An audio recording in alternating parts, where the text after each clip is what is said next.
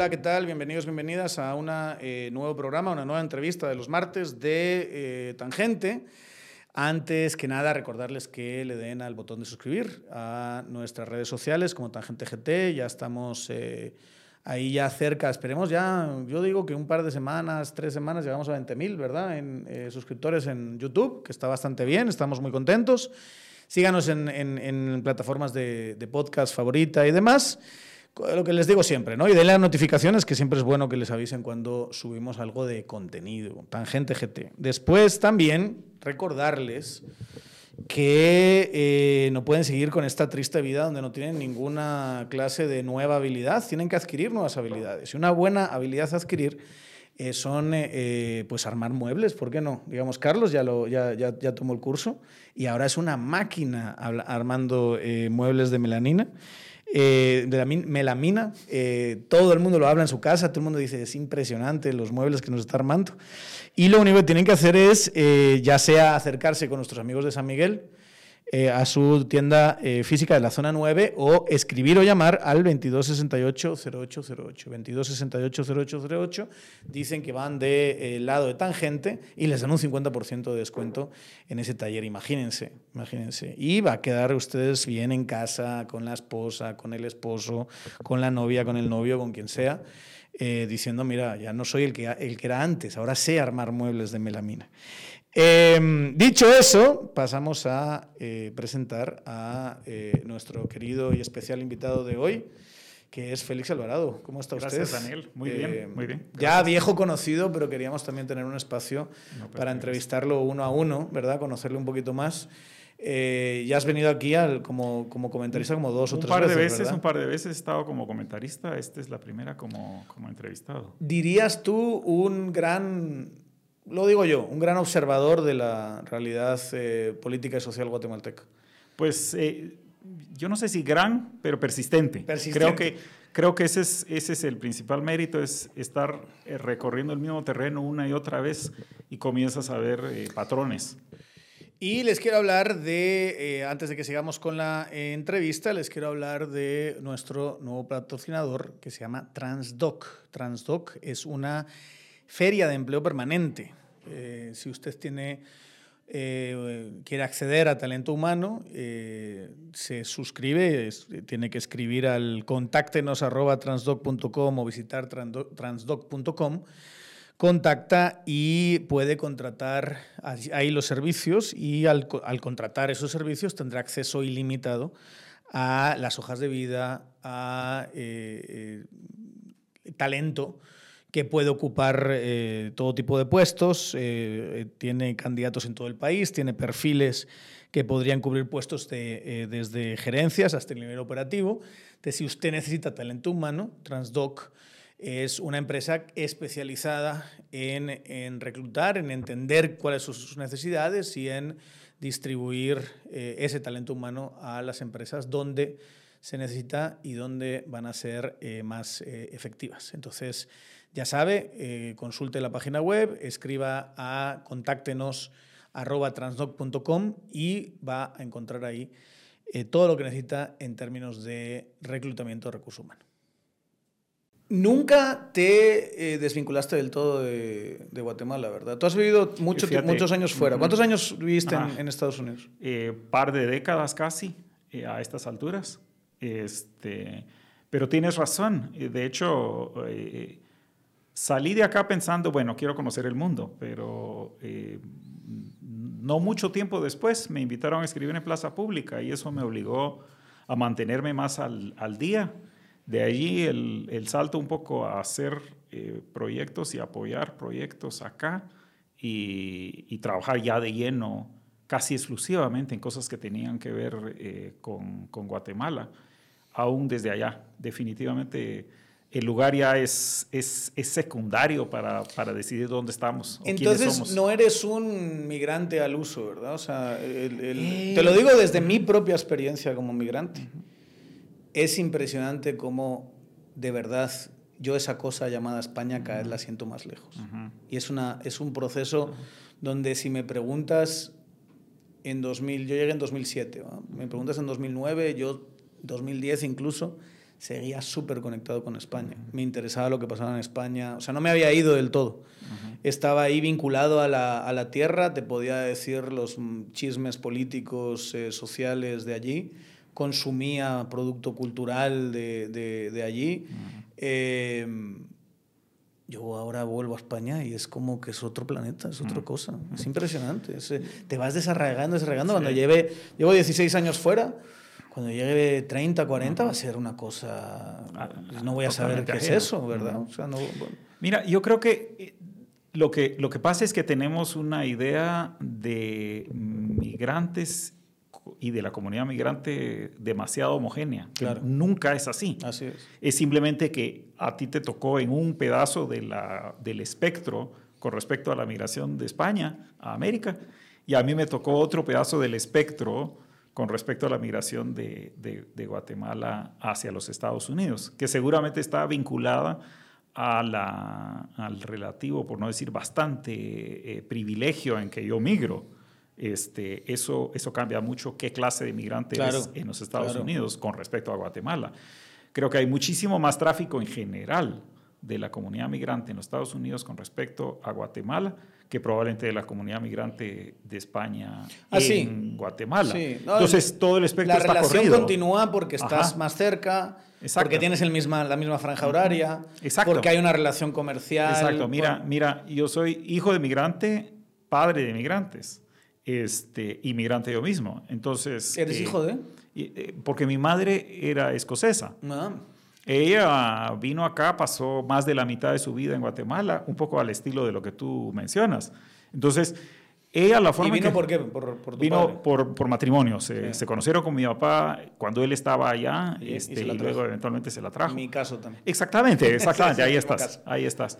Este, pero en el caso de, de ella, eh, pasó por menos 10 años antes de poder regresar por primera vez a Escocia. Entre La Plata y el costo eran otros tiempos. Este, esa historia que es común de, de, personas que tienen familia afuera en el pasado, que nos poníamos en fila todos en la casa para llamar, la, para hablar la única vez que se podía llamar por teléfono a la tía, todos tener que saludar rápido a la tía. Este, y lo demás era, eran, eran cartas, cartas extensas en las que se comunicaba con, con su familia. Pero por el otro lado, reconstruyó el ambiente familiar de una clase media profesional escocesa, eh, su familia, pues era, su papá era médico y eran médicos, o sea, eran gente que estaban acomodados en Escocia y lo reconstituyó adentro de la casa en términos del idioma, la comida, lo cual tal vez no es, no es, no es, no hay que decirlo tan fuerte porque la comida inglesa tiene o británica tiene mala fama, este, Tienen dos o tres cosas. No, hay cosas buenas, por supuesto, hay cosas buenas. fuera de eso, la variedad. Pero la cosa, como toda la cocina, lo importante es la identidad de esa cocina. Y esa cocina se comía en casa o sea, lo que hizo es, ante la imposibilidad del retorno, es reconstrucción. Y tengo la sospecha que eso pasa mucho. ¿Y en ese sentido te, sentías un poquito fuera de Guatemala por esa, por esa eh, Sí, sí, yo creo que... O sea, siempre eras como medio extranjero. lo mismo que seguramente te pasa a ti, que siempre está uno a No solo eso, a mí me pasó siempre en España. Sí, pues porque, también tienes familia. Mi madre es irlandesa. Ahí está, ahí está. Y mi padre, eh, además de tener un apellido suizo, eh, era, era, eh, hay un poema que dice eso de si es algo así como escuchando a una persona hablar sabrás de dónde viene. Entonces, si, es si habla mal de Francia es alemán, si habla mal de Prusia es francés y si habla mal de España es español dice, el, poema. Mi padre era así, mi padre tenía una obsesión con nosotros no somos españoles. Mis hijos son irlandeses o suizos o algo así, porque él era tan español que odiaba España, todo lo que se Que quizá explica un poco de nuestro malinchismo heredado como latinoamericanos, que también es un rasgo bastante, bastante acentuado, podríamos decir. Pero sí, creo que este. Pero, pero si me permites, no hay que ser un poquito como de fuera para poder ah, cambiar eh, este país. Yo, creo que no tienes que sentirte un poquito no, incómodo. No, me lo tienes que decir. Yo creo que eso es lo que hay que hacer. Cada vez que tengo la oportunidad de decirle a un guatemalteco eh, que salga por corto o largo tiempo y ayudarlo a que lo haga, lo empujo en esa dirección porque creo que uno de los problemas grandes que tenemos es que no tenemos esa distancia. O sea, lo mejor que nos puede pasar es sentirnos incómodos, estar siempre en la frontera entre dos, dos espacios, porque entonces siempre vemos con un poco de crítica cualquiera de las dos identidades o la cualquiera de las dos eh, aportaciones que tenemos. No, no podría ser mejor. Causa muchas eh, frustraciones, angustias, tú lo sabrás también, pero por el otro lado es riquísimo desde el punto de vista de... Es la forma, digamos. Yo creo que, que, si estás demasiado metido aquí, acabas viendo como normal cosas que no lo son. Exacto, y aquí tenés unas cosas que son profundamente anómalas y nos las, hemos, nos las hemos normalizado a un costo altísimo. Y no es eso lo que, lo que está empezando a cambiar en Guatemala. Ah, sí, y está cambiando por razones que tienen que ver con fronteras.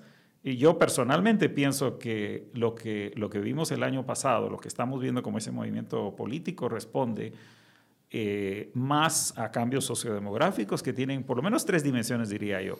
La, la primera es urbanización, esa es, esa es como la más obvia. Y esa ya es un, es un cruce de frontera, es pasar del campo a la ciudad. Este, que deja el campo disperso. Deja, profundamente incómodo a quien lo hace en primera instancia, en los dos lados. Este, regresa al pueblo y tampoco se siente contento de regresar al pueblo como, como, como cuando salió. El segundo es, a falta de mejor nombre, voy a decir indigenización de la clase media. ¿Qué quiero decir con eso? Básicamente que tienes ahora más gente indígena en la clase media guatemalteca y más gente de clase media en la población indígena. De nuevo, estás, estás eh, violando fronteras y haciendo que gente se sienta incómoda, porque una buena parte de la identidad de clase media ha sido la ladina, que de alguna manera rechaza sus orígenes indígenas, y hoy está diciendo exactamente lo contrario. Y una buena parte de lo indígena ha sido también reconocer esa frontera del otro lado. Y la tercera, que es la migración, que es la que de alguna manera permite que haya suficiente plata para que indigenices esa clase media. Y eso también tiene que ver con fronteras. Y la influencia cultural. Exactamente, más la influencia cultural que trae. El, el, primo está escribiéndole desde Exacto. Los Ángeles al, al, otro primo que está en Huehuetenango y le está diciendo, mira, estoy viendo aquí unas cosas que no se ven en Huehuetenango. Exactamente, exacto. Entonces todo eso nos saca de nuestra zona de confort, de acomodamiento, este, y nos fuerza a repensar quiénes somos y, y, creo que particularmente los jóvenes son los que han, han podido cosechar eso porque todavía tienen tiempo de no acomodarse. Ahora ya estás aquí. Sí. Ya estás... Eh, ah, instalado hasta donde se puede, sí. Sí. Em, hasta donde se puede. Sí, sí, porque mi mujer sigue trabajando en Washington, entonces... Entonces hay todavía, digamos, claro, pues vas a estar entre, entre Pinto y Valdemoro, que se dice, se dice, en España. Pero eh, ese regreso, ¿cómo lo has sentido? el eh, regreso ya de, volver a instalarte en, Fíjate que bien, bien, creo que en dos dimensiones. Una, me está dando una oportunidad que es pasar más tiempo con una parte de la familia que la veía con regularidad, pero con quienes no pasaba mucho tiempo. Entonces, de alguna manera, ese es un, ese es un aspecto bueno. Y el otro es que eh, por razones de trabajo he estado bastante ocupado. Entonces, tampoco es como que haya tenido demasiado tiempo para para, para quejarme, podríamos decir. Este, justo hacía un año, había, un poquito más de un año, me había retirado formalmente. Entonces estaba, ¿qué? Cocinando, leyendo, saliendo a pasear, tomando fotos y de la noche a la mañana te cambia todo de nuevo. Este, porque ese retiro se dio después de un proceso paulatino de reducción de carga. Y ahora la cosa está a 110%, entonces no hay mucho tiempo para, por lo menos todavía, para, para, para quejarte de las circunstancias. ¿Pensaste que ibas a tener esta oportunidad de, de, regresar a hacer cosas aquí? No, era, no era muy realista, no era, no era una, no, no, no estaba así en, en los, en, en, en, los planes concretos, no. ¿Y era porque no veías que este país fuese a cambiar? Una de las cosas que tú y yo hemos discutido eh, remotamente, pero bastante, eh, por lo menos para mí siempre has sido alguien que, al que he leído y, he discutido contigo mi cabeza en gran medida. Y a veces un poquito de una forma un poquito más directa. Pero eh, no veías que fuese tan, que iba a ser tan eh, rápido ese, o que se iba a dar tan temprano ese cambio. Que creo que porque creo que soy uno más de todos los que no se dieron cuenta de lo que estaba pasando en esa, esa, esos procesos subyacentes. He oído un par de entrevistas acá, sobre todo de, de, un par de, de amigos de, Semilla que dicen, la vimos venir. Sí, este, pero creo que la, la mayoría de las personas, como buenos, yo creo que en ese sentido todos tenemos nuestro economista interior que no tiene ni idea de qué está pasando y cuando pasa dice, ah, por supuesto, tengo las 18 razones de por qué era inevitable. Sí. Aquí están las variables y la, exacto, y la S regresivo de, de, nada mejor, y tal. Exacto, nada mejor que el pasado para, para poder explicar este, lo que va a suceder. Este, entonces, eh, creo, que, creo que es un poco de eso, no, no creértela. Pero yo lo que también siento, y me vas a permitir quizás la, el atrevimiento a decirte esto,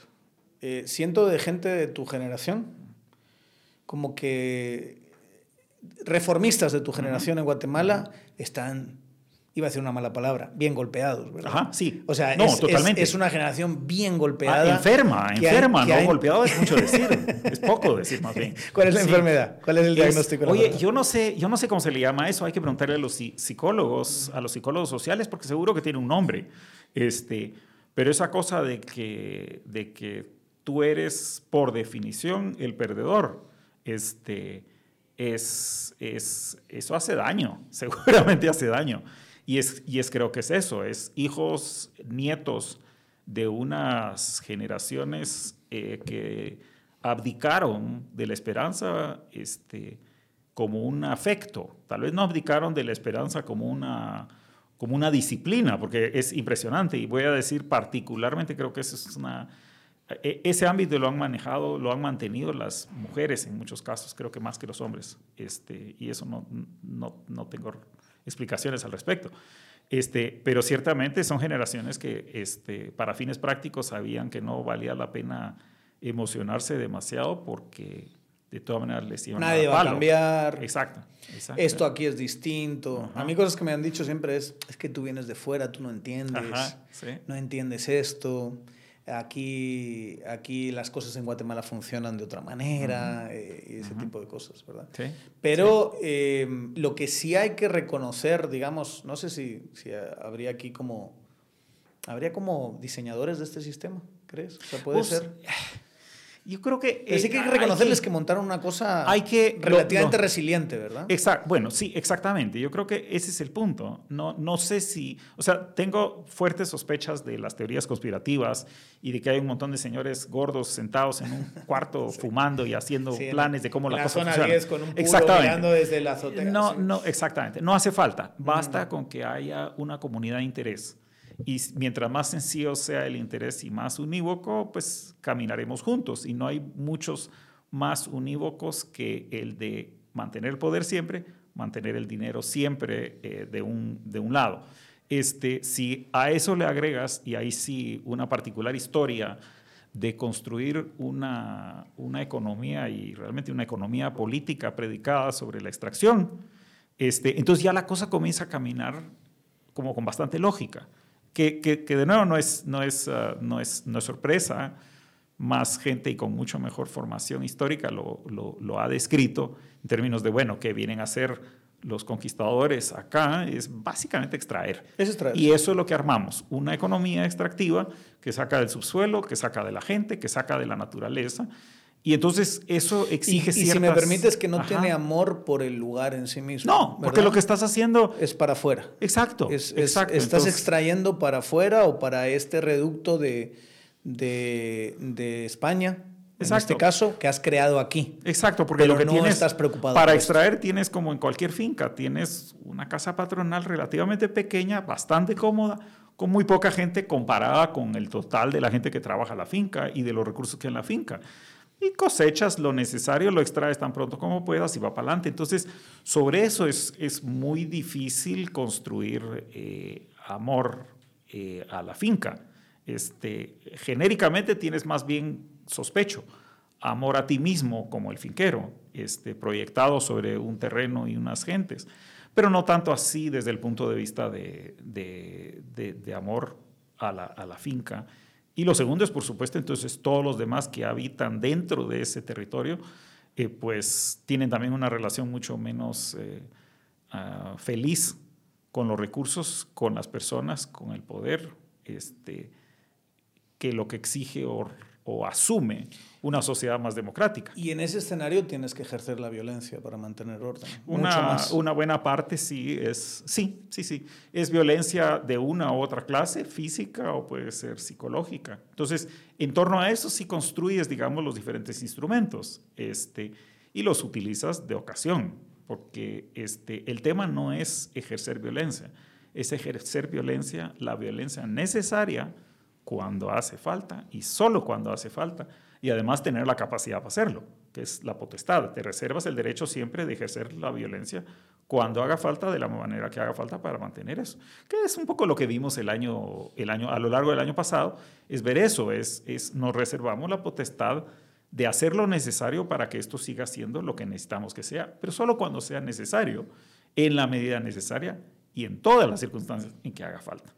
Ese es, ese es, un poco el tema. Dicho eso, lo que se vio también es una falta de efectividad a la hora de ah, ejercer ese poder. Porque la cosa comenzó a cambiar. Porque, porque no sé, yo no sé por qué, no me preguntes por qué, pero pensé en ti. Eh, y no te lo había dicho, digamos, pero pensé en ti el día que vi a los de la Betania ah. rodeando a los policías eh, con sus motos y haciendo esa cosa.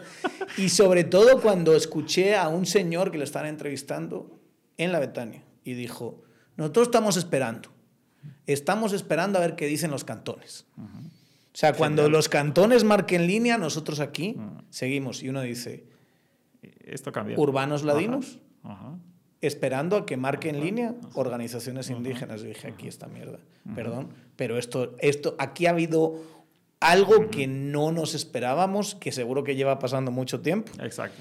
Y que, y que cambia todo. Y va a cambiar el futuro para siempre. ¿verdad? Porque solo eso de estar esperando a que los cantones lideren, eh, al margen de lo, de lo que va a pasar de aquí en adelante, que pueden estar más o menos desordenados, capitalizar más o menos, pero solo eso es algo absolutamente impensable hace 10 años. Tal vez lo único, menos incluso, sí. este, lo único es que no, no soy tan optimista de decir que esto cambió para siempre y cambió para bien. Mm, Yo creo que más bien, más bien lo que tienes es un cambio eh, que en la coyuntura muestra una serie de procesos que están sucediendo a la vez y llevan en una dirección. Este, eso de ninguna forma garantiza, eh, digamos, que el, que el sistema va a cambiar y se va a tornar maravillosamente en una, en una democracia plena, donde las élites van a ceder suficiente poder para que esto podamos caminar bien. No, es, de hecho, probablemente lo, exactamente lo opuesto es lo que podemos, a lo que podemos apostar con más facilidad, excepto si se trabaja muy duro, que es esas élites, como ya lo han hecho en el pasado, estarán haciendo lo necesario para ajustar el formato, este, ya sea a través de las palancas de poder a la mano, o a través de la incorporación de otros grupos de, de la población o de la sociedad a su órbita elitista, este, lo que haga falta para mantener un relativo statu quo.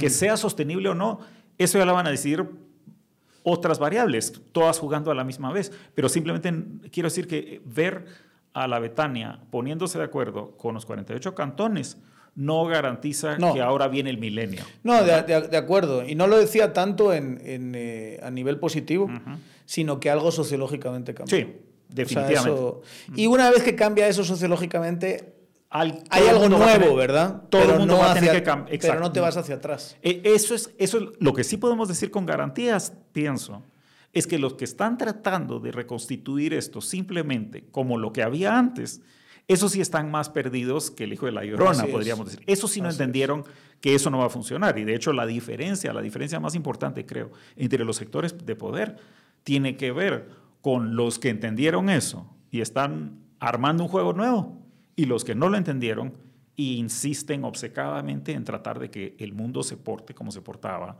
hace cinco años, hace diez años. Sea lo que sea que surja, que puede ser algo negativo y dictatorial, va a tener que tener esos elementos de novedad. Sí. Digamos, van a tener que, jugar con, la nueva sociedad, que no es una sociedad, creo yo, demasiado democrática.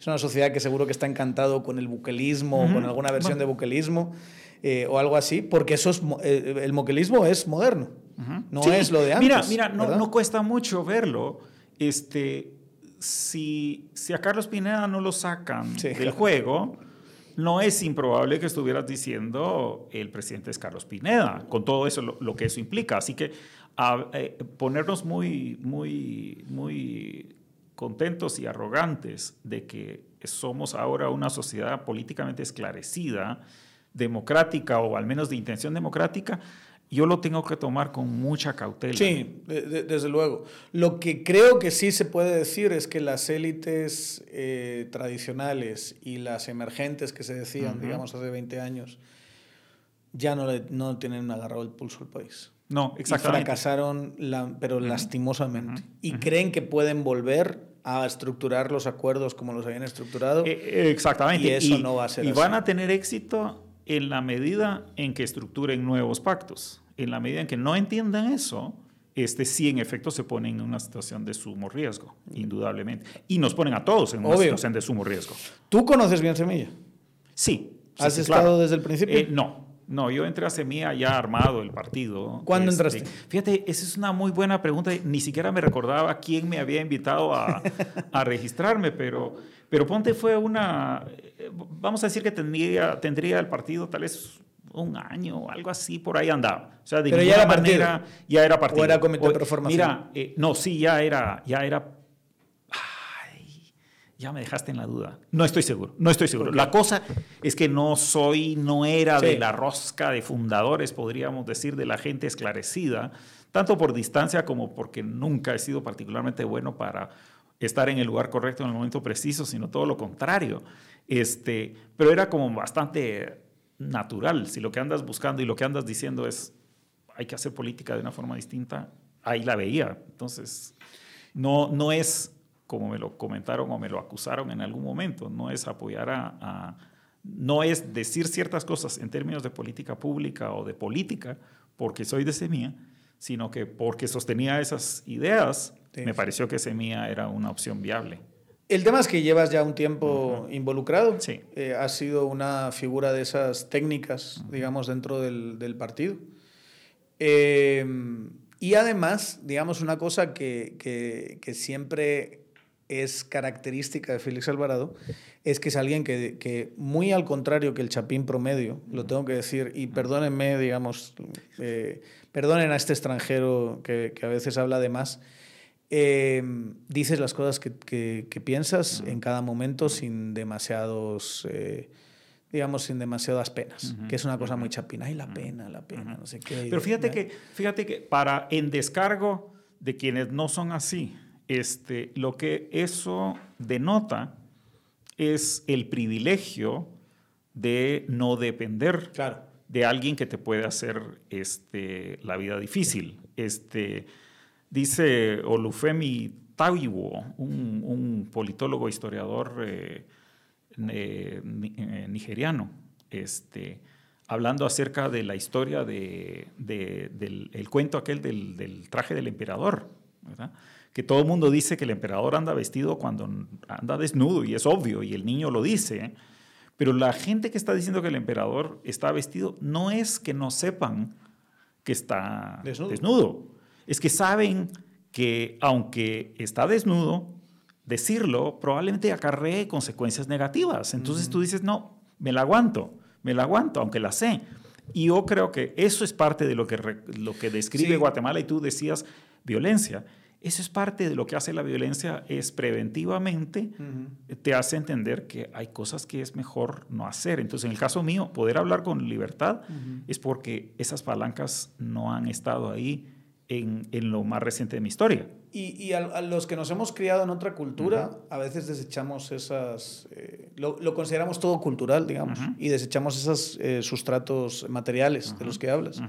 Porque realmente uno lo piensa y, y dices, claro, yo puedo decir, o, o yo fui educado en un país donde hay mucha gente que dice lo que le da la gana porque tienes seguridad social, porque tienes eh, toda clase de coberturas de sanidad y de educación, porque tienes un mercado laboral que es, eh, depende del momento, ¿verdad? Pero puede ser relativamente dinámico para alguien que tiene formación, Exacto. porque tienes conexión con Europa para irte de mochilero a trabajar Y en ojo, alguna... no, no, no descuentes que sí, probablemente el ma- margen de maniobra es más amplio de lo que tienden a pensar los sujetos.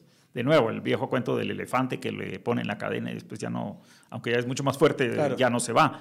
Este, Tendemos con frecuencia a pensar que tenemos más restricción y que podemos decir menos cosas de, las que en efecto podemos decir. Y eso sí es un problema de una cultura. Pero tiene que ver con el, con el maltrato que decías ah, antes, la enfermedad. O sea, tiene que ver con. Hace falta quizá alguien de fuera que llega y dice, no, podemos hacer A, B, C. O sea, hay muchas más cosas que podemos hacer. O como sucedió el año pasado, que te das cuenta que efectivamente no pasa nada. O sea, alguna gente, por supuesto, está pasándola muy bien y muy mal, y la pasó muy mal y la sigue pasando mal, que fueron perseguidos directamente, pero la inmensa mayoría de las personas que dicen, ah, al carajo con todo, este, no pasó nada, siguen con empleo y siguen haciendo lo propio. Entonces, es una lección muy importante a internalizar. Y yo, yo siempre sentí, y mira que me moví durante muchos años en ámbitos sobre todo universitarios, y siempre sentí que, y no solo de una universidad, eh, sino de varias, hay como esta, esta idea de que si yo cuestiono, si yo digo, si yo hago, voy a perder y dónde me voy, ¿verdad? O sea, aquí este, eh, y esta idea de...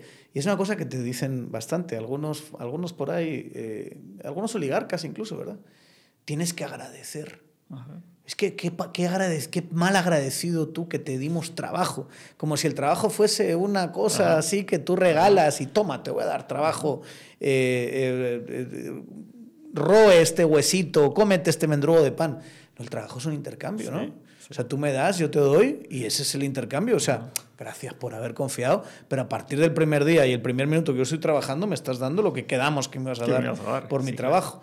Entonces, este, esta, como estos ambientes donde, donde hay mucho control micro y mucho cacique y mucha gente de la que sientes que depende tu empleo y que la gente se queda callada, es impresionante. Sí, Cómo se da en ámbitos incluso clase media alta, e, Eso formados y demás. Es que si tú piensas en nuestra propia élite económica, este, un poco de eso está ahí presente también.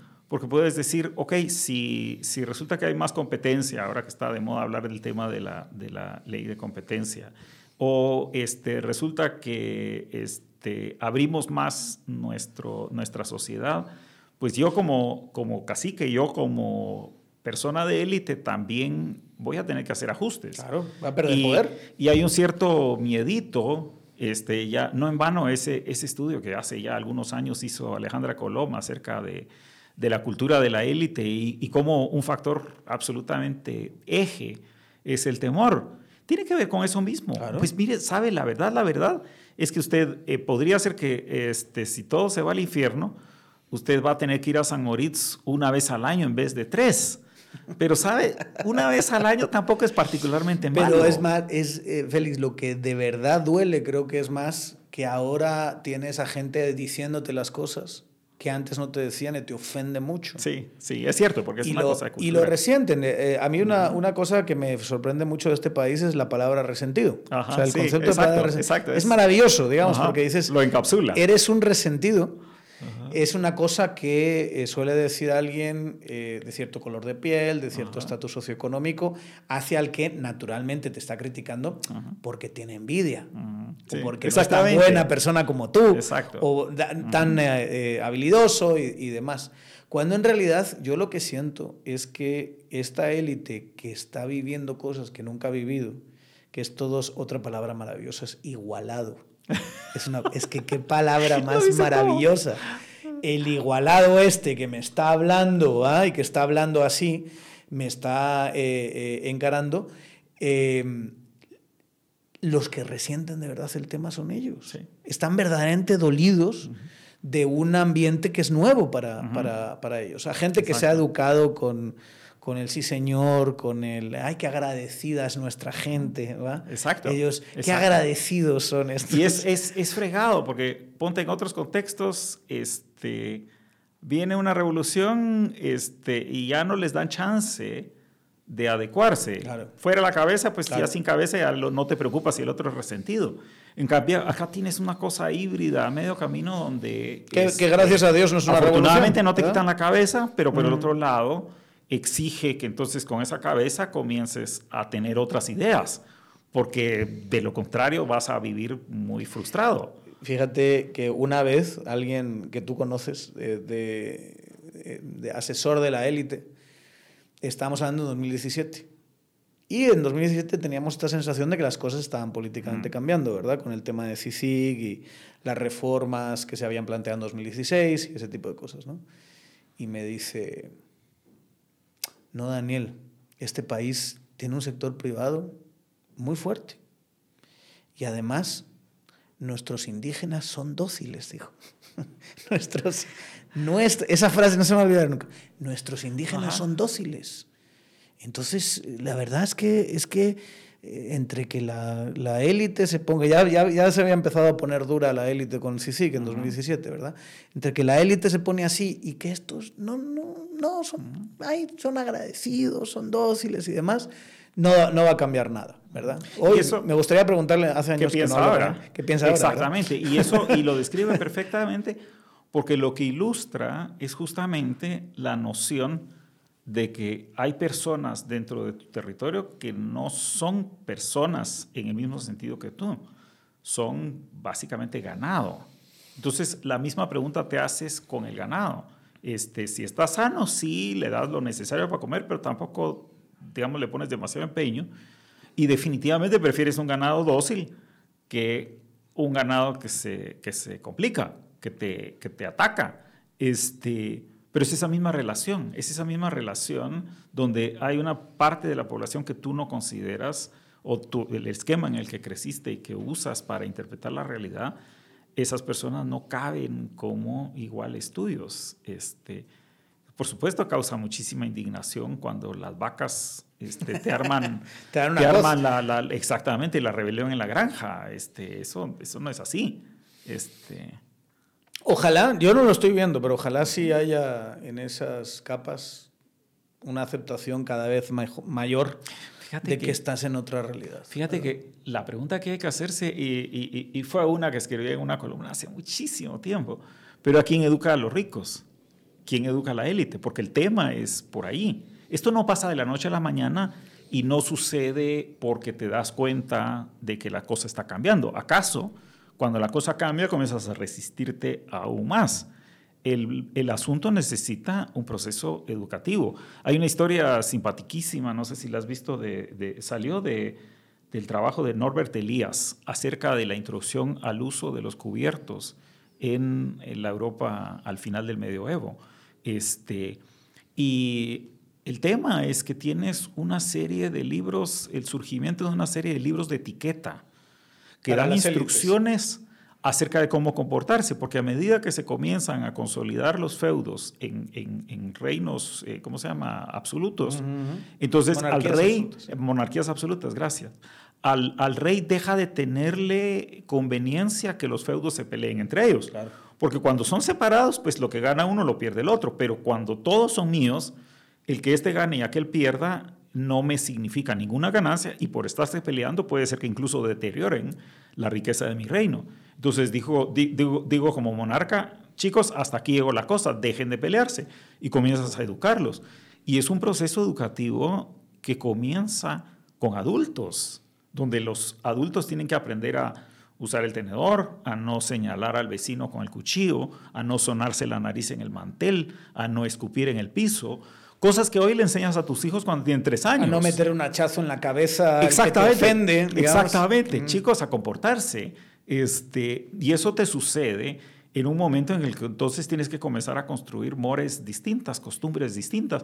La indignación de Arzú ante una CICI, un ministerio público que lo llaman a esa es una indignación sustantiva, no es por los robos o lo que no pudiera haber o por cuestiones de justicia, es una indignación intrínseca de, pero ¿qué te pasa si esto siempre ha sido así? Y aquí te estoy diciendo que lo que sucede es que las normas están cambiando y tú tienes que, y tengo que educarte en esas normas.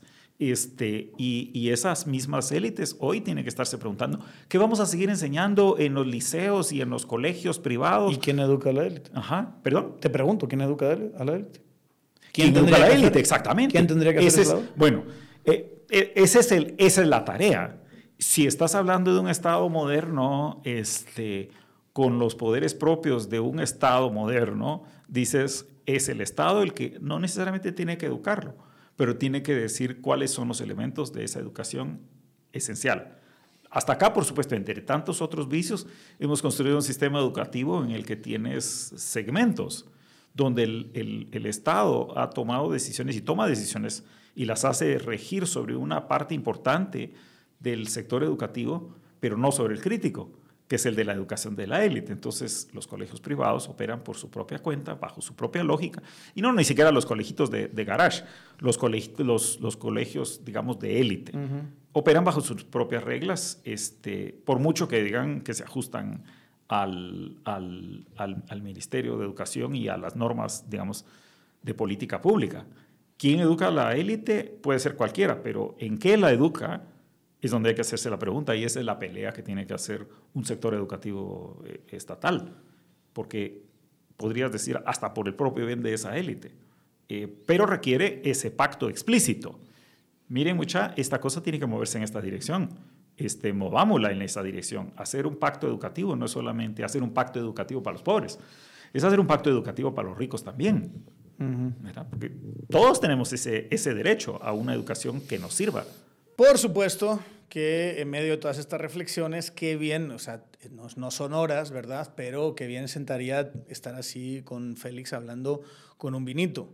Eh, y eh, claro, antes de tomar ese vinito, pues la recomendación que siempre damos en, eh, en Tangente es que se tomen una pastillita de Party Smart. Con esa pastillita va a procesar mucho mejor el alcohol su hígado y con eso va a tener la comodidad del corto plazo al día siguiente, pero va a tener sobre todo la salud del largo plazo. Sí, lo hace de forma disciplinada y consistente. Puede encontrar eh, Party Smart en farmacias, en supermercados, en Super 24. Puede eh, comprar ahí la cajita de 10, 100 pesitos, eh, barato, accesible, y los beneficios pues, son verdaderamente buenos. Entonces, siempre damos esa recomendación, siempre hablamos de que tiene que ser de forma moderada el, consumo de alcohol, que tiene que ser mientras bebes agua, mientras comes. Pero si encima se le añade eh, la pastillita, pues tienes el placer eh, de, del vinito, de poder relajarte, eh, de tomarte tu copita, de tener buenas charlas con amigos y al mismo tiempo tienes una salud que no se ve afectada. Ya saben, Party Smart. Antes te decía que tú eras, y esa era mi, mi, línea, tú eras una persona, digamos, que conoce Semilla, que conoce, obviamente eres una persona que ha trabajado técnicamente proyectos de educación y de gestión pública y demás, y que encima dices las cosas como, como las piensas, ¿verdad? Te pregunto, ¿está, es, ¿tiene semilla los elementos como para poder hacer este tipo de cosas? Aprovechar, digamos, estos elementos que hemos hablado, que son elementos mucho más sociológicos, si se quiere decir así, que diseñados por nadie. Lo dijo muy bien aquí Bernardo, en la segunda entrevista que le hicimos, es muchas veces la sociedad ya cambió y tú solo eres el producto de algo que ya ha cambiado. ¿no? Se puso el gorro de sociólogo cuando lo dijo.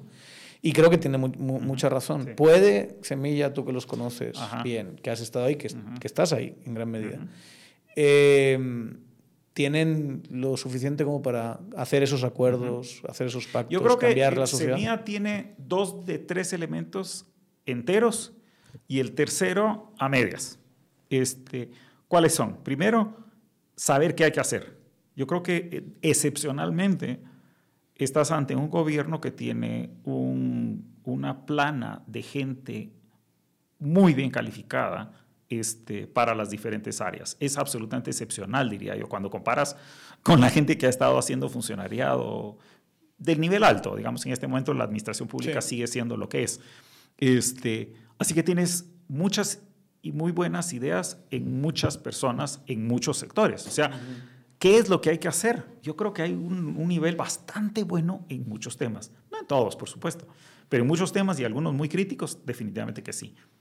El segundo elemento es la intención, que le voy a llamar la buena intención, el asunto ético también. Creo que un buen número de la gente de semilla. No podemos, y esto era una conversación que teníamos más temprano, no meter las manos al fuego por otra gente, pero dices, es un partido que, digamos que en, en su lógica, en sus procesos de, reclutamiento y selección fue ingresando, pues incorporando. Pues nadie se acercó pensando que va a tener poder. bueno, para empezar, pero ni siquiera, o sea, mm. nadie, se, eh, nadie se acercó con, bueno, no sé si nadie se acercó, pero digamos que en, su mayoría las personas se acercaron sin malicia, pongámoslo de esa forma. Y finalmente es la capacidad de hacerlo. Y esa es donde todavía, por supuesto, sobre todo por lo que hemos estado hablando, maña de outsiders, este, e, historia, hábito, experiencia de que nunca te van a dejar hacer y que siempre vas a estar afuera, no es exactamente el mejor entorno práctico y tampoco afectivo, digamos, para desarrollar las competencias necesarias para hacer las cosas. Ahí es donde todavía falta bastante. Es gente que toda la vida no solo la vio venir, sino que pensaba que siempre le iba a ver venir. Exactamente. Y hoy le toca bailar con ella. Exacto. Entonces bailar con ella es otra cosa completamente distinta. Y esa es la parte de implementación donde a lo mejor... La parte de implementación es la más retadora. Pero déjame que te diga algo, porque este, ya que metiste la metáfora del, del baile, takes two to tango, este, resulta que no es semilla solita la que va a hacer que esto cambie. Este, semilla tiene una responsabilidad específica, que es la gestión del, Estado, por lo menos en sus, en sus, hasta donde, bueno, digamos el Ejecutivo, de una manera plena. En el caso del legislativo, en la proporción al, al, poder que tiene dentro, de ese, dentro del legislativo y el judicial, bueno, mejor dejamos eso para otra conversación de la que tú tienes mucho más información.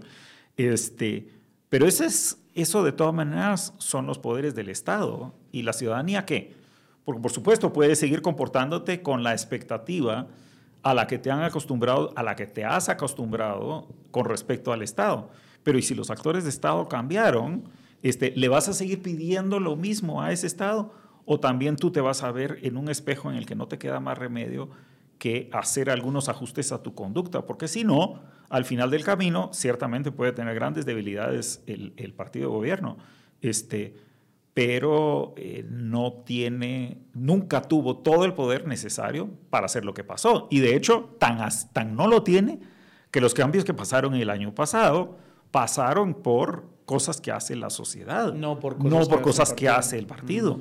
Y es como debe ser, de hecho, es como debe ser. Pero entonces no es pensar, ah, bueno, ya votamos, ya llegaron al 14 de enero y en medio de todo ese circo que se armó el 14, pues ya tomaron poder, ahora este, me voy a casa y que, y que me llamen dentro de cuatro años. desde fuera, digamos. Exacto. Oh, exige, exige, está bien, exige, pero entiende que cada exigencia que tiras este, te va a rebotar en una contraparte, en que algo vas a tener que hacer tú distinto, si no vamos a llegar al 28 con exactamente lo mismo. ¿No te parece maravilloso que la gran crítica de gente como Alan Rodríguez sea estos son los mismos de siempre? Ah, sí, Es una cosa tan maravillosa. El tipo se planta y dice, lo que están demostrando es que son lo mismo de siempre. que básicamente le falta decir, que son igual que yo. Que yo Entonces, ¿saben qué? Quédense conmigo mejor porque estos son igual que yo. Fíjate que, fíjate que justamente este, yo trataba de entender por qué la inquina, particularmente contra Arbenz, pero también contra Arevalo Padre. Este, y fíjate que es un ejercicio que me lo hacía, eh, me, lo, me lo destacaba un, un, amigo al comentar haber escrito sobre eso yo. Y es cierto, es que el problema no es este, la inquina contra Arbenz por Arbenz, es porque lo tienes que hacer parecerte a ti, porque cuando pones a un tipo suficientemente digno, los demás se miran horribles, los demás se miran horribles. Entonces, es un viejo recurso eh, ¿cómo se llama?, retórico, el hacer ese tipo de juego para bajarse al que te está haciendo quedar mal. Eh, y, el repertorio de, recursos retóricos de esa especie no va a parar. Hay dos responsabilidades. Uno es la del propio, la del propio gobierno, de comunicar las cosas bien y antes de que se den ese tipo de cosas. Y la segunda sí es una responsabilidad ciudadana de entender, mire, una cosa es lo que le dicen, otra es la que es y hasta dónde están sus capacidades de, de, crítica. Este, vemos que siempre va a ser un juego de dos partes y estos cuates tienen absolutamente pulida la capacidad de manejar los medios para, para, hacer este tipo de proyecciones. Entonces hay que estar muy atentos. Sí, aunque los medios han cambiado mucho, También. ¿verdad? O sea, estamos eh, ante quizá una de las mayores crisis de, medios eh, que nos vamos a, a la que nos vamos a enfrentar, que no es una cuestión de del gobierno de Arevalo ni de la situación política, ni de Guatemala. O sea, realmente esta transición ya se estaba dando Guatemala más bien en le llega tarde países, como sí, de costumbre. tarde, sí. este, y bueno, es, Tangente es, es uno de los beneficiarios y Claro. actores de, ese, de esa transición, lo cual es, es maravilloso. Este, pero también no, no confiarse. No tengo ninguna No, duda que claro. comenzarán a surgir quienes sepan o quieran controlar estos espacios como controlaron otros y encontrarán la forma de hacerlo. Sí, lo que pasa es que es, es más difícil. Es más difícil, claro. Es, es mucho más difícil. Eh, yo estaba, acababa leyendo cosas de, de España, la crisis de la televisión en España es algo sí. descomunal. O sea, las audiencias de, de televisión están por los suelos. Transversalmente, o sea, no es una cuestión de este le robó a este o estas cuotas. En la medida en que se va muriendo la gente que vio televisión toda Sí, la ya vida nadie mira tele. y que tenía su, su, en su quehacer diario ponerse a las 4 de la tarde tal programa, Exacto. a las 11 de la mañana ponerse la revista rosa. En España está muy bien estructurado desde hace años esa, esos, esos horarios y adaptados obviamente culturalmente a qué hora se come en España, a qué hora se hace la siesta y todo eso. Eh, ahora están, pero en la miseria. Claro, Y claro. cada año pierden y, Y, y- pierden. y pierden, ojo, porque entonces de nuevo, la gestión de los medios, la gestión, no, corrijo, la gestión de la política sobre los medios es un terreno que hoy los actores que quieren cambio, para bien, deberán estarse poniendo muy vivos, muy vivos. Y eso incluye, por, por supuesto, el, el- el gobierno. Fíjate, y ¿Cuál fíjate es que- el entorno que vas a crear para que surjan y se reproduzcan medios que informan bien, que permiten desarrollar eh, pensamiento crítico, así sean en un entorno como el que estamos viendo surgir? Y tienes una responsabilidad que Ah, da la sensación, total. y aquí, eh, eh, digamos, aviso a navegantes como crítica, da la sensación de que el gobierno de Arevalo no tiene esto pensado muy bien. Mm. O sea, por ejemplo, ¿cuál va a ser la política de publicidad del gobierno de Arevalo? El uno, un tercio de la publicidad de este país es el Estado. Es el Estado. O sea, no hay Sí, medio que no haya dependido eh, de, de publicidad estatal. El otro son las, eh, los- la oligarquía, vamos a decirlo así, y que también está abandonando medios tradicionales para irse a redes. Y el otro es, en el caso de Guatemala, tienes una característica casi única que es Ángel González y el Sí. monopolio que tiene alrededor, ¿verdad? Y el control de publicidad alrededor de ese, de ese monopolio. ¿Cuál es tu política de Ángel González? Eh, Porque tú puedes aceptar dos de tres y te diría tres de tres eh, como gobierno. Eh, ¿van, a, eh, ¿Van a hacer algo ante un monopolio estatal? Porque es básicamente una concesión estatal a un mexicano, no me va a poner yo xenófobo, pero es un mexicano viviendo en Estados Unidos que controla la televisión de este no es- país. no es ni por mexicano ni por vivir en Miami, pero es por lo que hace. Pero Es- sí. Exacto. O sea, es un ente externo, hablando de soberanía y todo eso. Estás hablando de un extranjero que, con- que, que- que controla eh, los medios. Y tú, que eres el gobierno, no puedes simplemente decir, bueno, es que yo soy muy democrático y no me meto en temas de medios. Tienes que tener algún tipo de política alrededor. No tengo, no, no puedo dar una respuesta porque no sé. Sí. Creo que tienes total razón. Tiene que haber una política que aborda esas dimensiones propias, o sea, desde, el- desde, desde, digamos, del, desde el extremismo de mi columna, más de alguna vez habré dicho este, que es una cuestión de prioridad porque es una amenaza en- a, la- a la nación el tema del control de los medios por Ángel González. Es, es como quien dice lesivo. Este, creo que eso no cuesta mucho caracterizarlo de ese modo. Este, ¿Cuáles son las, eh, eh, los detalles de cómo lo abordas? No tengo idea. No, no es algo de lo que sé. Eh, hablando de algo de lo que seguro que sí has pensado, eh, hemos hablado de eh, una estructura. Con los años, sinceramente, yo sí he llegado a la conclusión que la culpa es de los españoles. En, en parte, ¿verdad? O sea, simplificándolo mucho, muy en la lógica de Robinson, eh, la idea de que generaste una serie de instituciones extractivas eh, alrededor de una capital y de, y de, vamos a decirlo así, zonas fértiles e infraestructura para sacar los productos de esas zonas fértiles y te peló lo demás. Luego llega una independencia que en realidad es así como no queremos cambiar y por eso nos tenemos que separar de algo que está cambiando en España. Eh, y se per- y perviven. eh, leer sobre el consulado de comercio es una de las cosas más Ajá, increíbles que yo he hecho en los últimos años. Eh, ese, ese, texto de Woodward para mí me cambió completamente la forma de ver Guatemala. Y años después, que me, que me da mucha vergüenza, pero así fue. Eh, porque básicamente tuviste colonialismo sin madre patria durante casi un siglo más, digamos, después de la independencia. Y de a partir de ahí eh, ha sido como esa lucha entre ese sistema extractivista y todos estos otros cambios políticos y sociales que se están dando de forma casi natural, ¿verdad? Como receptores de implementación de tecnologías externas, como dinámicas que hemos dicho demográficas eh, y ese tipo de cosas. Si queremos cambiar este sistema, que ha tenido una estructura muy similar durante muchos siglos, vamos a decirlo así, ¿qué, qué tenemos que hacer? ¿Qué tenemos que hacer si queremos otra clase de desarrollo? Bueno, em, a ver, empecemos por la pregunta de si queremos cambiarlo. Bueno, no, déjame, déjame regresar. La, la, pregunta es quiénes somos el nosotros que lo queremos hacer cambiar. Porque creo que hay algo que hay que entender de eso que estás describiendo. Es que lo que desde una perspectiva normativa de desarrollo podrías llamar eh, defectos, no son defectos, son características. Cuando tú operas un sistema extractivo que extrae de la gente, que extrae de la tierra, que extrae del subsuelo, y lo hace a base de invertir lo menos posible, porque entonces eso alimenta a un nexo que es tu élite chiquita y le permite vivir muy bien con ese modelo, entonces tú razonablemente te puedes preguntar, ¿y por qué lo voy a cambiar? Lo único que tengo que hacer es garantizar que siga funcionando y eso requiere dos cosas, tres cosas, digamos. Sacar lo más posible, meter lo menos posible y concentrarlo en la menor cantidad de personas. Mientras esas tres variables operan, esto funciona y funciona bien y lo ha hecho y lo ha hecho en medio de cambios de religión y cambios de mercado y cambios de, país hegemónico. Y guerras mundiales. Exacto. Eh, o sea, realmente, entonces, desde esa perspectiva, no, esto no necesita cambiar para seguir funcionando.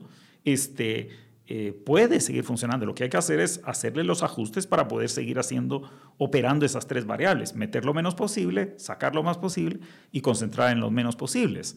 Puede que cambien quiénes son los menos, puede que cambie este, qué es lo que saco. Antes sacaba cochinilla, después sacaba azúcar y ahora estoy sacando gente. Pero es la misma idea este, ¿qué es lo, ¿en qué es en lo que no invierto? Bueno, ahora resulta que sí voy a invertir en la gente porque así se van un poco mejor formados y entonces me van a devolver más remesas, por decirte alguna, un absurdo de cálculo. Este, y así sucesivamente, pero el modelo no lo has cambiado. La economía política que estás administrando sigue siendo la misma. Entonces, la primera cosa que tienes que hacer es reconciliarte con el hecho de que el problema no son las consecuencias, sino lo que lo, el, el sistema que opera. Y entonces, preguntarte si estás dispuesto a hacer lo necesario para que ese sistema cambie, que ese, ese modelo opere de otra forma. Esa es la primera y, más básica en la que no tenemos todavía suficiente, suficiente acuerdo, porque no le llamamos por su nombre. este, digamos que con mucha razón el, el tema de la, de la, seguridad alimentaria y nutricional y la desnutrición este, este, es una prioridad enorme y, y la tratamos de atender, pero muy pocas veces nos preguntamos ¿Por qué es que esa característica de la desnutrición está presente? Porque honestamente la desnutrición en Guatemala no es un defecto, es una característica, es un rasgo de un sistema construido sobre esa lógica. Es simplemente que alguien tenía que estar a la cola este, de, la, de, la, de la situación alimentaria y nutricional y los que están más fregados en esa, en, esa, en esa cola son los que les toca ser desnutridos dentro de esta lógica. Entonces, si quieres, puedes darles comida, puedes hacer todo tipo de, de intervenciones dirigidas a controlar y limitar y mejorar y superar esa desnutrición. Pero la pregunta es, este, cuál es el sistema que consigue que estén en, ese, en esa punta. Porque si no, ya serán otros. Y tal vez no sea desnutrición, será otro tipo de exclusión, pero la vas, a, la vas a mantener. Entonces, lo primero es eso, reconocer el sistema ante el que estás y lo que estás tratando de conseguir. Y entonces, para moverte hacia otro lado, es donde comienzas a hacer intervenciones de otra naturaleza, que tienen que ver con fragmentación del poder concentrado, que tienen que ver con ingreso de nuevos actores, que es lo que está sucediendo de facto. Sí. Eh, tiene que ver con el reconocimiento de que no es simplemente un ajuste del Estado que tienes para que funcione. A ver, donde creo que se mira muy bien que es con respecto a los pueblos indígenas, el derecho indígena, todos estos temas que vemos que, causan mucho ruido, ¿verdad? Famosamente un, un miembro del, un líder del CACIF dijo una tontera gigantesca, era, creo que era un miembro del CACIF en ese momento, este, una tontera gigantesca al decir que el derecho indígena nos iba a dividir. Era una cosa tan absurda. Este, porque no, no, no era por ahí la cosa. Es, ¿Acaso nos podía eso sacar eh, del aprieto si lo lográbamos incorporar para tener a toda esa población dentro de un régimen jurídico que les era, que les era propio? Este, pero eso era porque simplemente los consideraba como, como fuera. Entonces, es comenzar a reconocer que las instituciones públicas, incluyendo el derecho este, y tantas otras, se construyen en torno a las personas, no las personas en torno a las instituciones. Este, entonces, eso te amenaza a las instituciones que tienes actualmente, porque las instituciones actuales están hechas para que unos estemos dentro y otros muchos estén fuera. Entonces, tienes un primer problema o una primera tarea de enfrentarte a esa, de, esa de enfrentarte a esa realidad, de decir, miren mucha, llamemos las cosas por su nombre. Ese es, ese es un poco mi, digamos, decías, y agradezco mucho, que digo las cosas como las veo. La columna la, llamaba sin excusas y eran excusas porque yo no me puedo poner excusas para decir las cosas y tampoco te voy a dar excusas para que, para que, me las, para que no me las topes. Y es por eso, porque necesitamos reconocer primero el problema sustantivo antes de comenzar a, o sea, hay que seguir haciendo todas esas cosas buenas que tenemos que hacer y salud, educación y todo. Pero mientras no reconocemos, miren, lo que sucede es que aquí tienes que construir una nueva Guatemala, por decirlo de alguna manera. Este, vas a estar siempre bailando en las, en las orillas del problema. Y tiene que ver con espacios de poder. Tienes que crear nuevos espacios de poder. Absolutamente. Tienes que dar autonomía a ciertos grupos. Tienes que darle el espacio en la mesa. Exacto. Tienes que, tienes que hacer un montón de cosas que van a molestar a los que, nunca han tenido y que son riesgosas, porque no, tampoco tienes certeza de que van a salir bien. Pero es que en este momento realmente no es que salgan bien, es que salgan distintas, es que el poder esté distribuido de otra forma. Ya después platicamos acerca de, de qué hacemos con ese poder eh, difuso. Pero en este momento, si no, es, es, un poco como las discusiones acerca de dónde se debaten las leyes. Y por eso tenemos todas estas máquinas tan extrañas como los, ¿cómo se llaman? Las comisiones de postulación y esas cosas mm. que, que, tratan de jugarle la vuelta a una institucionalidad que no funciona. En vez de reconocer, no, mucha, lo primero que tenemos que hacer es meternos todos dentro de la institucionalidad. ¿Quiere discutir política eh, eh, y, legislación? Eh, postúlese a, a, a diputado y haga la discusión allá adentro, porque es el espacio. Las ONGs que han hecho unos trabajos muy importantes en, ese, en esa materia, son puros parches, son puros parches mientras no reconozcan o inventemos otra forma. Espero que se vean así, espero que se vean así, esas ONGs y que no quieran seguir siendo las que marcan ciertas políticas públicas. Pero en buena medida va a depender también de que los actores adentro de las instituciones lo, se apropien de ese rol. Los, los compañeros que entran al, al, Congreso ahora tienen un papel importante de hacer valer, llamémosle su autoridad legislativa como legisladores. No autoridad para mandar en ese sentido, sino autoridad para hacer legislación que efectivamente responda a eso que estos otros estaban haciendo por buena voluntad o con plata de gente de fuera. Porque ahí como una está esta pulsión corporativista, que es una cosa muy interesante. Eh, cuando uno viene de fuera de verdad y ha estudiado otra clase de sistemas, dices, pero ¿cómo se les ocurre, que, esto es la, que esto es lo que hay que hacer? Pero es así que vamos a hacer una nueva institución. Ya sé. Mete al colegio de abogados, mete a la USAC, mete a la CACIF, mete a no sé quién y a una, asociación de madres solteras y, no sé, y, y al grupo de marimba. Mételos y que ellos decidan y dices, no, no Así no funciona.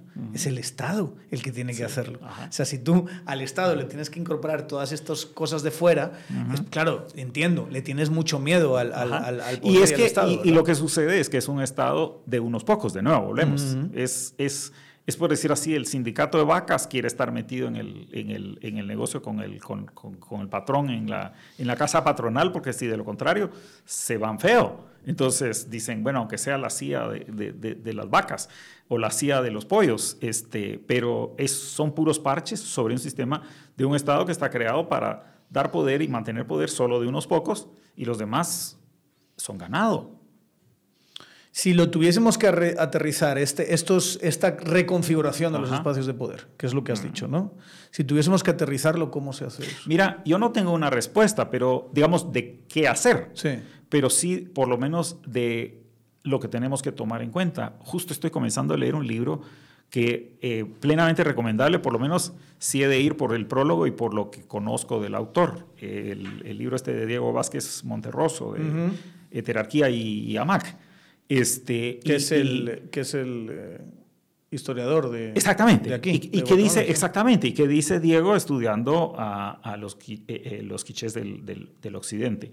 Este, es, vea qué están haciendo lo que tienes que ah, institucionalizar no son las ideas de John Locke y de, y de Jeremy Bentham y qué te digo yo, jalate algunos, algunos ingleses ahí de hace muchos siglos. No, mira qué está haciendo la gente acá, cómo hace su régimen y que de hecho es un régimen que funciona y funciona desde siempre.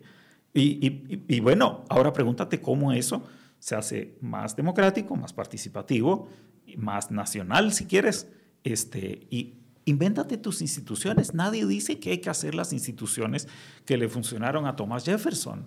No, hay que hacer las que nos funcionan a nosotros. Este, lo que importa es la intención democrática, este, no los instrumentos democráticos específicos. Eso los adecuas.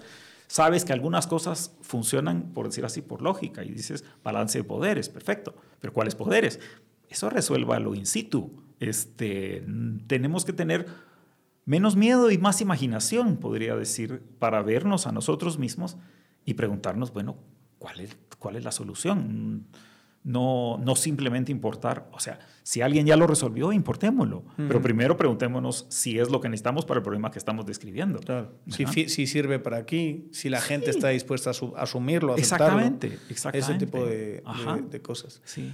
Eh, vas a, te voy a poner incómodo, vas a, vas a ¿Quieres jugar un rol en este Yo este tengo, la, tengo la intención de, de, tener un rol formal, todavía es una cosa en ciernes, digamos, o al menos sobre la que estoy trabajando, digamos, informalmente en este momento. Pero, pero creo que e, eso es una de las cosas que es distinto de esta administración versus las anteriores. Yo cada vez más, desde, ah, yo creo que los últimos que pudieron hacerlo y todavía creérsela, fueron gentes como Juan Alberto Fuentes o, Ana de Molina en el gabinete de Álvaro Colón. Todavía podían creerse el tema de que como técnicos entraban a un gobierno que podía tener problemas. Pero que ellos iban a este, tener su espacio. Pero iban a tener su espacio, iban a hacer cosas buenas y era legítimo. Este, la donde la cosa tronó definitiva y visiblemente fue con, con Jimmy Morales y esa dicotomía entre un Julio Héctor eh, Estrada y una Lucrecia Hernández. Lucrecia dice, no, mucha, disculpen, pero esta cosa no es... Si no hay condiciones políticas aquí, yo no puedo hacer no técnicamente nada. Aun cuando sea el sueño de su vida, este, hacer que eso pase, en ese momento no queda más remedio que decir, hasta aquí llegó la cosa. Este, porque te das cuenta que, este, lo decía acerca del, del, del, del, Casifio en alguna otra columna, este, hasta el bueno metido dirigiendo el CACIF va a hacer lo que el CACIF quiere o necesita estructuralmente. Y tengo la sospecha que, digamos, el mandato del CACIF para lo que fue creado y para lo que funciona, aunque lo haga bien y con buena intención, no es lo que necesita una sociedad guatemalteca, digamos, más desarrollada. De ahí creo que tienen razón los que dicen un futuro sin CACIF, pero no es por combatir al CACIF, es por combatir el rol estructural que juega una organización, eh, em, un gremio eh, empresarial montado con la lógica con que está montado ese gremio. De que puedan y deban tener eh, agremiación es perfectamente sensato. Pero bueno, regresando al tema, es que hasta, hasta, hasta Colón todavía te podías creer el cuento de que entrabas como técnico. Pero estabas, pero estabas equivocado. Estaba ya equivocado entonces. O sea, eh, porque eso fracasó. Ya, o sea, fracasaron esos intentos. Fueron a parar al bote. ¿Qué más quieres? Exacto. Este, eh, pero de ahí en adelante ya no podías decir haga, trabaje en el gobierno. Podías decir trabaje con el gobierno, este, pero no en el gobierno. Eso creo que es una, cuando preguntabas acerca de qué, se puede, qué puede hacer este gobierno, yo creo que esa es una de las que sí, y más bien diría todo lo contrario Este, hoy es cuando, si usted tiene las mínimas condiciones posibles de involucrarse e incorporarse, debiera hacerlo. Exacto. Y si no lo está haciendo porque ¿qué, pueden decir de usted o qué sé, entonces usted no era serio. Usted no era serio. Hoy no valen los de la secreta, podríamos decir. Hoy necesitas a la gente buena y competente haciendo las cosas necesarias en los lugares complicados. Y eso vale para los viejos, como ya estoy poniéndome yo como los viejos, porque otro tiro no vas a tener, ¿verdad? O, por lo menos no debieras. Los octogenarios que estamos viendo en los Estados Unidos te ilustran, todo tiene un límite, señores. Este, sálgase, haga espacio. Esa es la tarea que tiene una gente como yo. este, arranque la cosa, cree los espacios y, y si es joven, ahora es cuando tienen que no hacer el error que cometimos la gente de mi generación, que era Fuchi, el gobierno. No, hoy le toca meterse al gobierno y tiene 30 años para aprender a hacerlo bien y honestamente y para bien. Entonces, este, ahora no me venga con las excusas. Yo creo que, esa, esa, generación joven tiene que entender que esto también es un momento de apertura y de aprendizaje. Exacto. Y que no termina todo aquí. Digamos, esto es una cuestión para decir, qué clase de capacidades, comprensión y demás vas a tener en esta década, vamos a decirlo así, para que en sus siguientes momentos, donde haya otras ventanas de oportunidad, vas a tener lo que no parece que no se tiene ahora. Exacto. el cuerpo de gente para entrar al Estado pero, que no se ha tenido. Pero ¿quién va a hacer ese cuerpo si usted no se mete? Claro. Este, tienes que meterte. Tienes que meterte y comenzar a hacer esas cosas de una forma distinta. Así sean en estas gobernaciones que se están eligiendo ahora, que se lancen a gobernadores, este, así sea apoyando administraciones municipales, que sean, yo qué sé, todo el sistema de consejos de desarrollo con todos sus defectos, pero por lo menos con esos defectos que tenga gente eh, que quiere bien y que sepa. Y los hay, porque esa es la otra cosa. Hoy hablas tú con gente en el interior y te, te, topas con que tienes profesionales indígenas, jóvenes, este, que son sumamente competentes. Y no digamos pues en la ciudad que hay mucha gente con mucho privilegio que ha podido estudiar fuera o que ha estudiado aquí, le ha puesto mucho empeño y está haciendo cosas nuevas. Este no es el momento para estar, ah, no, voy a hacer mi empresita por acá o mi ONG por allá este, mientras vemos cómo se cuadra esta cosa. Esta cosa se va a cuadrar como la cuadremos. Claro, en la medida en que, te, otra. en la medida en que te incorpores. Todo muy dependiente, toda esa confianza en, tirarse ahora y demás, muy dependiente de una persona, ¿verdad? ese, ese quizás es el problema presidencialista, el, que, el que ya había apuntado Juan Linz en su momento, de que recae sobre el carácter, la persona, la visión, la información, el círculo de una persona. ¿Confías eh, ah, bueno, eh, desde el punto de vista de persona de confianza, yo creo difícilmente íbamos a tener un mejor eh, presidente, una mejor persona como presidente. Digamos, este, eso es lo, lo, que ilustra la patología guatemalteca. El que te, topaste con la mejor persona que podías encontrar y luego haces todo lo posible porque no sea él. Este, como persona, como profesional, en su ética, todas esas características están allí y están allí bien desarrolladas. Entonces, no te ibas a encontrar con uno mejor dadas las circunstancias.